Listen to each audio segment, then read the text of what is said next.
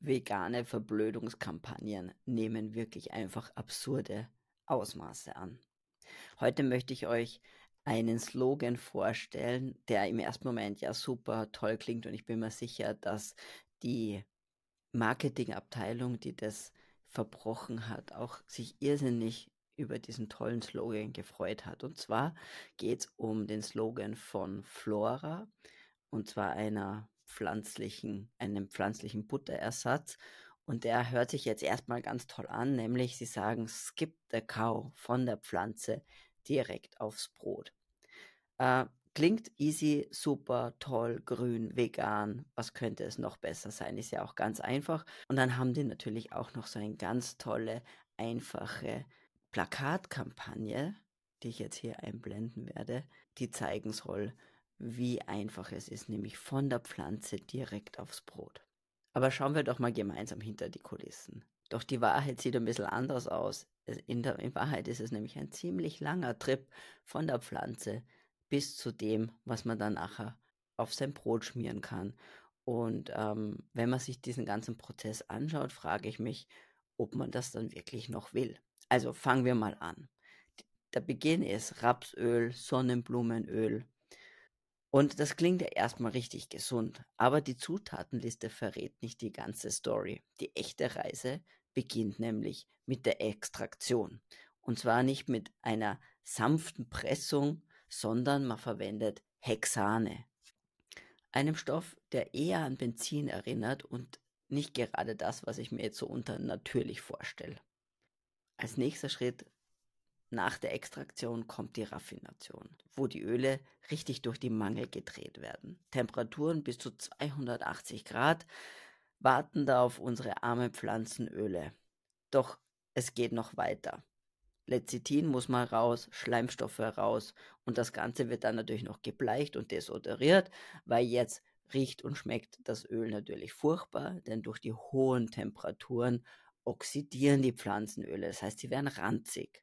Das heißt, vom ursprünglichen Öl ist da nicht mehr so wirklich viel übrig. Aber wir sind immer noch nicht am Ende. Jetzt kommt der nächste Schritt. Die Härtung.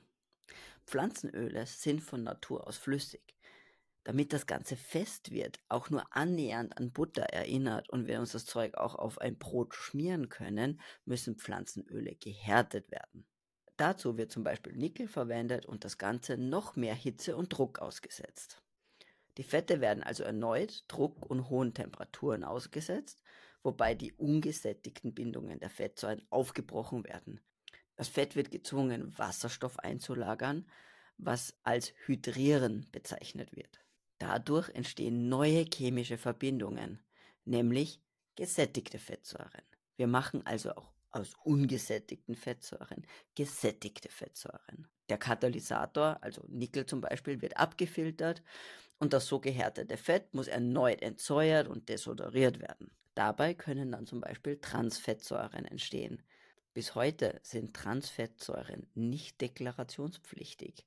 Also wir wissen gar nicht, wie viel Transfettsäuren tatsächlich drinnen sind.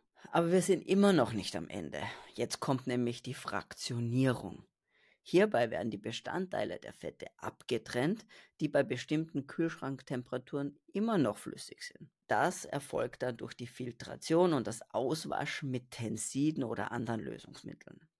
Aufgrund der chemischen Behandlung muss anschließend eine Raffination erfolgen. Und dann geht es weiter in die Umästerung. Die Umästerung zielt darauf ab, die Streichfähigkeit der Fette weiter zu verbessern, indem zum Beispiel der Schmelzpunkt erhöht wird. Dies geschieht durch die Beimischung von Natriummethylat als Katalysator und unter Temperaturen von etwa 200 Grad Celsius. Also schon wieder irgendein chemischer Zusatzstoff, hohe Temperaturen. Dann wird diese Fettmischung weiter sehr lange gerührt und durch das lange Rühren werden die Glycerinmoleküle von den Fettsäuren getrennt und dann nach dem Zufallsprinzip wieder angehängt. Auch bei diesem Prozess entstehen neue Formen, die in der Natur so überhaupt nicht vorkommen und wir überhaupt nicht wissen, wie sie in unserem Körper reagieren oder wie unser Organismus darauf reagiert. Vor allem, wenn wir beginnen, vielleicht diese Fette dann in unsere Zellmembranen einzubauen. Durch Umästerung können dann praktisch alle Fette, ob Sonnenblumenöl oder Baumwollsaatöl, in einen streichfähigen Zustand nach Maß gebracht werden und nach dieser Umästerung muss man dann nochmal raffinieren.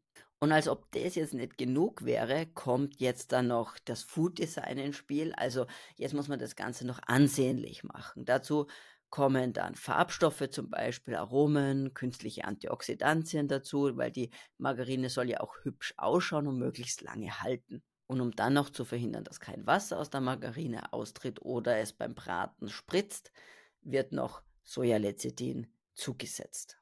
Und das Ganze soll jetzt besser sein, als wenn eine Kuh Gras frisst und daraus hochwertige Milch macht. Wir sollten auch dabei nicht vergessen, dass Gras eine Pflanze ist, mit der wir überhaupt nichts anfangen können und die Kuh aus dieser Pflanze hochwertige Milch, tolle Fette und Eiweiße produziert. Auf Flächen, die für Grasland genutzt werden, kann nichts anderes außer Gras wachsen. Und Gras braucht Beweidung durch Wiederkäuer. Währenddessen könnte ich auf Flächen, wo Raps oder Sonnenblumen angepflanzt werden, auch wirklich wertvolle Pflanzen anbauen, die einen echten Mehrwert in der Ernährung darstellen. Also von der Pflanze direkt aufs Brot eher nicht. Ist zwar ein netter Marketingspruch und blendet sicherlich den einen oder anderen, aber tatsächlich müsste es heißen, von der Pflanze durch das Chemielabor aufs Brot. Und was wir da dann auf dem Brot haben? Ein Kunstprodukt, das mit einem natürlichen Lebensmittel überhaupt nichts mehr zu tun hat. Das nächste Mal, wenn ihr vor dem Regal steht, denkt dran, es ist nicht alles grün, was glänzt oder wo natürlich draufsteht.